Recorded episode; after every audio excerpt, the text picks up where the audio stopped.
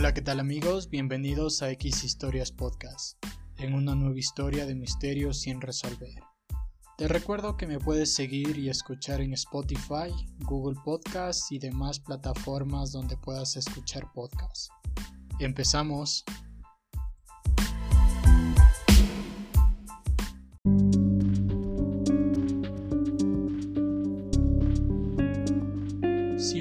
Acude a la página del FBI y teclea en su buscador el nombre de Ricky McCormick, le saldrán varios enlaces. El último de ellos data de marzo del 2011.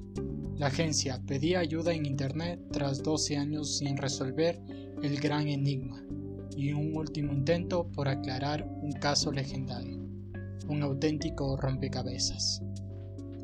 Es así como iniciamos con esta historia titulada El Código McCormick. Era el mes de junio de 1999 cuando la policía de San Luis acude tras una misteriosa llamada a las afueras en un campo de maíz enfrente del río Mississippi. Cuando llegan a la zona se encuentran con un escenario dantesco. Se trataba del cuerpo de Ricky McCormick, boca abajo, hundido entre la tierra y con un aspecto que dejaba pocas dudas sobre la naturaleza de su muerte.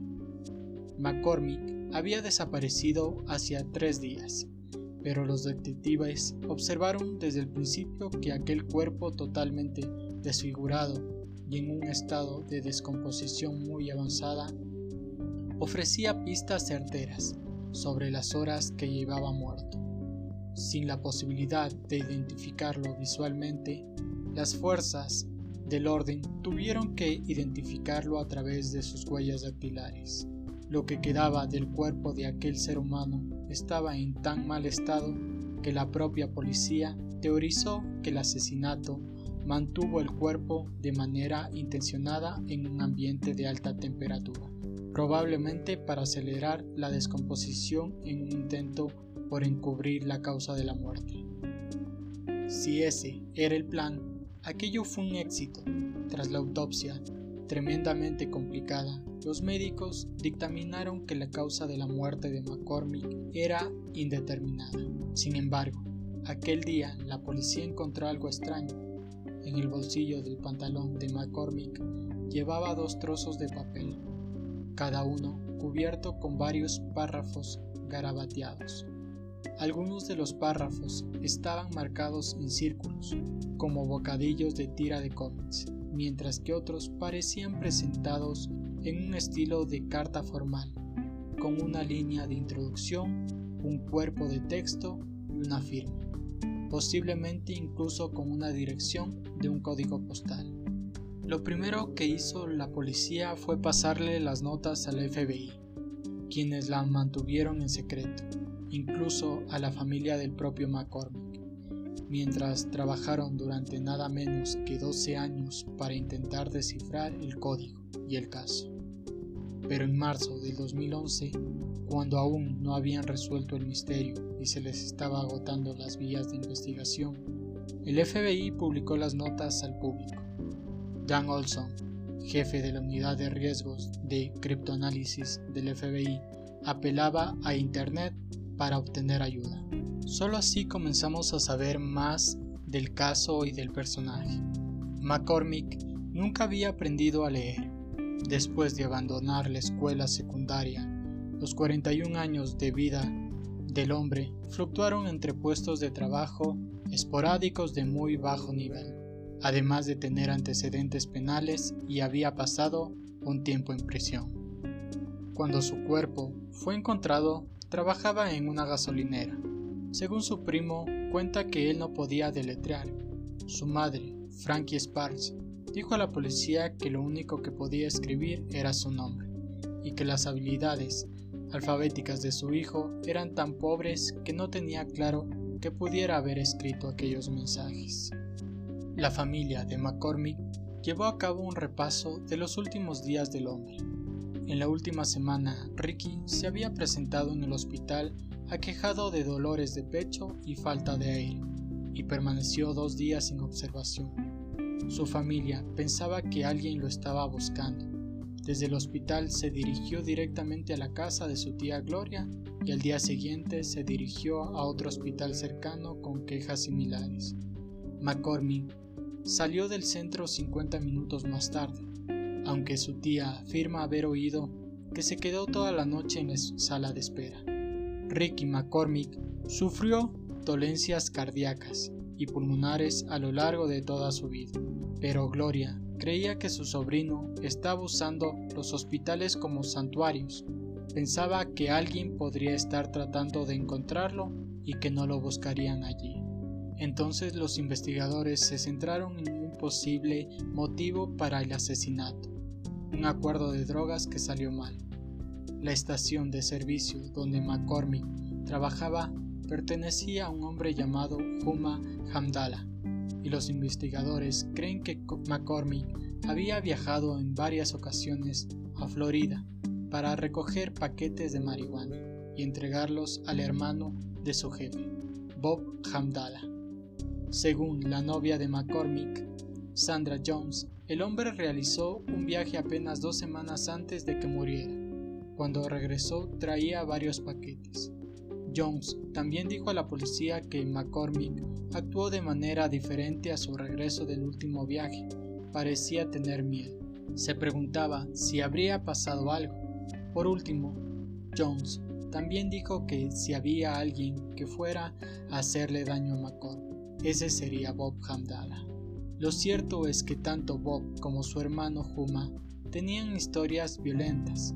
Solo dos meses después de la muerte de McCormick, Huma abrió fuego contra Bob durante una discusión. Por su parte, Bob tenía vínculos con el tráfico de drogas y pandillas. Además, había sido arrestado en 1998 por asalto. En el 2002, Bob fue a prisión después de disparar a un cliente en la cara después de una discusión, aunque fue puesto en libertad en 2008 después de un nuevo juicio.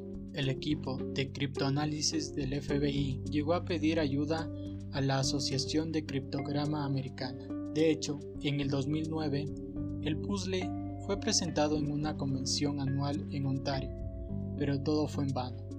El grupo estaba igual de desconcertados que el FBI. Olson volvía a aparecer en público para decir que las rutas estándar que llevamos en el criptoanálisis parecen haber golpeado paredes de ladrillo. A partir de entonces han existido varias teorías, desde la más obvia, aquella que habla de unas notas obra de un asesino en serie, hasta los que piensan que las notas son del propio Ricky escritas para sí mismo. Esta teoría dice que, ya que el hombre no conocía bien el alfabeto, habría creado su propio lenguaje y significado. En este caso, las notas podrían ser tan simples como una lista de medicamentos y cuándo debía tomarlos. También existe quienes han supuesto que el código en realidad no tiene solución en absoluto. Las notas son solo garabatos arbitrarios de una persona analfabeta. Incluso otros han ido más lejos y han llamado a las notas como un simple engaño, argumentando que han servido para distraer a las autoridades del asesinato en sí.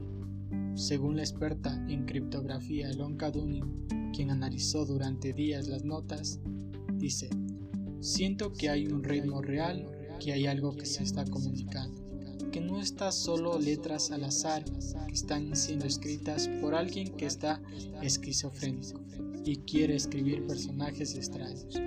También es posible que sea una especie de lenguaje artificial, algo que Ricky creó o usó una combinación de un lenguaje artificial y luego un encriptado en sí. Curiosamente, cuando el FBI pidió ayuda al público, también explicó los cuatro pasos que hay que seguir al romper un código. Determinar el idioma del mensaje encriptado, en este caso el inglés. 2. Determinar el sistema de palabras modificadas del código, por ejemplo la sustitución de palabras o sustitución de letras. 3.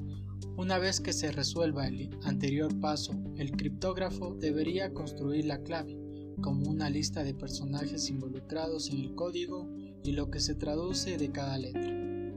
4. Después de que se construya la clave, todo lo que queda es traducir el texto plano, en este caso las notas de McCormick, y romper el código. Sin embargo, y desgraciadamente para los amantes del misterio y de la criptología, hasta el día de hoy nadie ha conseguido pasar del segundo paso. Han pasado más de 15 años y nadie sabe las razones que llevaron a la muerte de McCormick junto a su misterioso código en el bolsillo. Existieron otras pistas y otros nombres, pero al final los investigadores vuelven a la primera casilla. Un cadáver, un código extraño y ninguna respuesta. Te recuerdo que me puedes seguir en Instagram como X Historias. Mi nombre es Jordi Parra. Hasta la próxima.